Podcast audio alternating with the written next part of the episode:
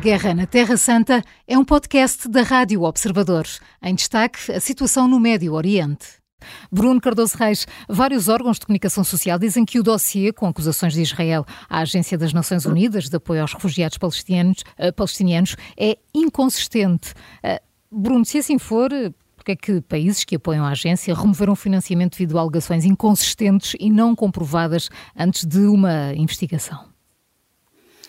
Bem, eles suspenderam uh, o financiamento precisamente porque exigiram uma investigação uh, e aparentemente algumas das acusações seriam uh, suficientemente consistentes para o secretário-geral das Nações Unidas declarar chocado, para vários desses funcionários serem suspensos ou até aparentemente despedidos. Uhum. Portanto, não, se, não, se, não, será completamente inconsistente ou incompleta ou não credível, não é? Portanto, Agora, se todas as acusações estão bem fundamentadas ou não, isso não faço ideia, mas é, é precisamente isso que esta investigação é suposto eh, demonstrar. A mim, o que me pareceu chocante foi haver muita gente que achou normal dizer eh, não tem que haver investigação nenhuma. Como esta agência é indispensável para apoiar a população civil, pois. não se pode fazer nenhum tipo de pergunta, não se pode colocar nenhum tipo de questão, eh, tem-se continuar a dar ajuda independentemente do que se passe lá dentro. Portanto, no fundo, tínhamos de admitir como normal que uma agência humanitária, que tem deveres especiais de humanitarismo e de imparcialidade, pudesse ter lá dentro, eh, digamos, infiltrados de uma organização terrorista e, inclusive, pessoas que estariam diretamente envolvidas nos ataques do, do 7 de outubro. Portanto, não sei muito bem também o que é que isso quer dizer. Sim, e porque é que surgiste agora, não é? Este, vários órgãos de comunicação social a dizerem isso há, uma pressão crescente realmente no sentido de dizer que esse dinheiro tem de chegar. Pois. Eh, e, portanto, eh, não me espantaria também que isto fosse o resultado dessa, dessa pressão. Uhum. Agora, eu volto a sublinhar, o ponto fundamental é que isso seja investigado eh, e que a, a, a agência dê garantias de que realmente está a tomar medidas para que isso não aconteça, que, está, que tem garantias que as pessoas que estão lá não estão realmente ligadas ao Hamas, ou seja, não estão no fundo a desviar o dinheiro, o apoio que é dada à população civil de Gaza para apoiar uma organização terrorista, que, que não é aquilo que é suposto esta organização uh, fazer. Portanto, no fundo, pareceu-me inclusive que havia, uh, da parte inclusive de elementos da organização, esta ideia de que, uh, no fundo, não nos podem perguntar nada, não é? Porque nós somos absolutamente indispensáveis, quase uhum. como usando, no fundo, essa, essa função de apoio à população civil como uma desculpa para para recusar qualquer tipo de escrutínio. Ora, isso não, não é aceitável. Qualquer organização tem de ser escrutinada, eh, sobretudo quando recebe e, apoio quando há suspeitas, claro. Eh, e, e, quando há suspeitas uhum. deste, deste tipo, não é? Uh, Vítor Gabriel Oliveira, o Conselho Presidencial do Iémen demitiu o Primeiro-Ministro, uma decisão inesperada, numa altura em que uh, a coligação liderada pelos Estados Unidos tem atacado alvos úteis. O Conselho não, não adiantou qualquer motivo para esta remodelação. Que leitura podemos, pode ter esta decisão? Esta decisão é, é sobretudo uma decisão um, interna, não é?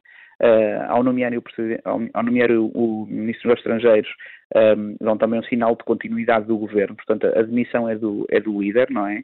Um, e eu penso que poderá ter muito a ver com a, com a visita de António Blinken à Arábia Saudita. Sabemos que a Arábia Saudita tem uma grande influência no Iémen, a Arábia Saudita tem tentado ao máximo não, não intervir diretamente nestes conflitos, tanto, tanto em Israel como também uh, nos, nos, no conflito que houve no, no Mar Vermelho e, e, na, e nas, nas, nos ataques que tem havido no Mar Vermelho. Uh, internamente a Arábia Saudita, e isso é uma, é uma é uma é o foco da, da, Arábia Saudita neste momento é ocidentalizar o país, portanto é manter-se neutra neste papel, mas uh, relembramos só que, por exemplo, há, há alguns alguns anos, uh, o príncipe herdeiro da Arábia Saudita manteve uh, várias divergências uh, com os Estados Unidos e esta semana Blinken pisa o sol da Arábia Saudita. Portanto, há aqui uma aproximação, a, a estratégia da Arábia Saudita resultou e eu penso que pode ter havido uma pressão da Arábia Saudita para, para esta demissão do, do, do Primeiro-Ministro uh, no Iémen, um, ehm, porque uh, não está a defender os, os, interesses ocidentais. Portanto, isto é um tabuleiro de xadrez que, que se mexe com muito, uh, muito lentamente e poderá ter havido aqui uma pressão indireta dos Estados Unidos para a substituição do Primeiro-Ministro, que não estava a fazer o suficiente para evitar estes ataques no Mar Vermelho. Bruno, por falar em xadrez político, o Presidente da Argentina, eh, que tem apoiado Israel no conflito em Gaza, é esperado hoje em Tel Aviv. Isto tem algum significado? Ou seja, a Argentina tem algum peso internacional ou é o novo Presidente Milei que está agora a tentar fazer um percurso de reconhecimento internacional?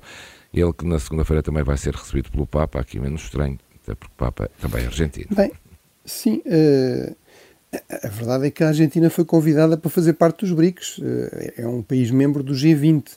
Uh, destes BRICS mais, não é? Portanto, claramente tem alguma importância para a China, para a Rússia a convidarem para para esse grupo, não é? No fundo, para esse núcleo duro de uma espécie do sul global, uh, claramente uh, tem a sua importância portanto, não é agora por Milei ter recusado fazer parte dos BRICS mais e, e, por exemplo, se querer aproximar de Israel que deixa de ser importante. Agora, também é verdade que é um país com muitos problemas internos, tem uma situação de hiperinflação, mais de 200% de, de inflação, uh, está no meio, digamos, de uma situação também complicada do ponto de vista da gestão dessa, dessa crise na dimensão política, não é? Um novo presidente que vem completamente fora do sistema, populista, que tem pouco apoio parlamentar, portanto está aqui num processo complicado de negociação um, e, e, que, no fundo, também suscitou muitas dúvidas e muitas críticas no, no exterior, inclusive em, em, questões como a, a, a o seu compromisso com a democracia, etc.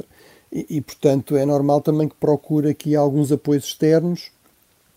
Agora, realmente, uh, um terceiro aspecto é a Argentina não tem uma grande presença nem um grande poder no Médio Oriente, não é? Portanto, isso é bastante claro. Tem uma ligação histórica, há uma, uma grande comunidade, quer de, como aliás acontece noutros países da América Latina, quer de países de origem árabe, quer de, quer de judeus também na, na Argentina, muitos deles fugidos da, da Europa, enfim, na sequência dos pogromos na Rússia ou depois da perseguição nazi, uh, e portanto há aí alguma ligação, mas realmente não tem em termos, por exemplo, militares ou mesmo económicos, não tem realmente uma grande presença no, no Médio Oriente e, portanto, certamente não será a Milley que vai, que vai alterar as coisas aqui no contexto desta, desta crise. Agora, para Israel, todos os apoios são, são importantes e, portanto, uh, mais um, um apoio de alguém como o Presidente da Argentina não deixa de ser, ser importante, mas realmente não, não, vai, não vai aqui alterar no fundamental o, os dados das, da, da, da crise no Médio Oriente. Vítor Gabriel Oliveira, entretanto, Olaf Scholz eh, expressou outra vez a Netanyahu a necessidade urgente de melhorar a ajuda humanitária aos habitantes de Gaza e insistiu numa solução de dois Estados, a única sustentável para o conflito Médio Oriente. Isto já sabe.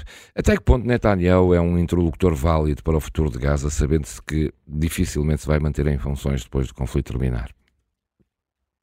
Uh, Scholz, ao, portanto, ao invés também do que já tinha feito Joseph Borrell, um, e como eu também tenho a oportunidade de dizer em alguns, em alguns fóruns, inaugura, penso eu, uma nova política pública e de comunicação da União Europeia ao assumir que a União Europeia uh, neste momento fala pela sua própria voz, ou seja, um, Scholz continua a pressionar Israel, mesmo sabendo que, que Netanyahu pode não fazer parte da solução, é importante a União Europeia manter a pressão sobre Israel com a solução dos, uh, dos, dois, dos dois Estados. Isto, portanto, esta solução tem sido defendida por vários, por vários líderes ocidentais. Um, Portanto, e, e, essa, essa solução um, leva a que haja uma, uma pressão cada vez maior sobre, sobre Netanyahu uh, para, que o leve, para que o leve a aceitar a solução uh, proposta no, portanto, na, na, Conferência de Paris de, do cessar-fogo não é? e, da, e da, ajuda, da ajuda humanitária. Uh, para termos uma ideia só também, esta semana Uh, Gabriel Attal, portanto, o primeiro-ministro, o primeiro-ministro francês, uh, visitou esta semana a Alemanha, portanto, e onde afirmou também que o reforço da capacidade militar do ex-franco-alemão é essencial para a Europa. Portanto, a Europa começa a ter uma agenda própria, que não tinha até aqui, começa a ter uma agenda própria na parte militar e também é importante para a Europa, neste xadrez de posicionamento diplomático, uh, fazer fazer valer as suas ideias e fazer, um, fazer valer a Israel a ideia de que um, defenda uh, os, os dois Estados uh, e é importante que, que Netanyahu se sinta pressionado. A Guerra na Terra Santa é um podcast da Rádio Observador.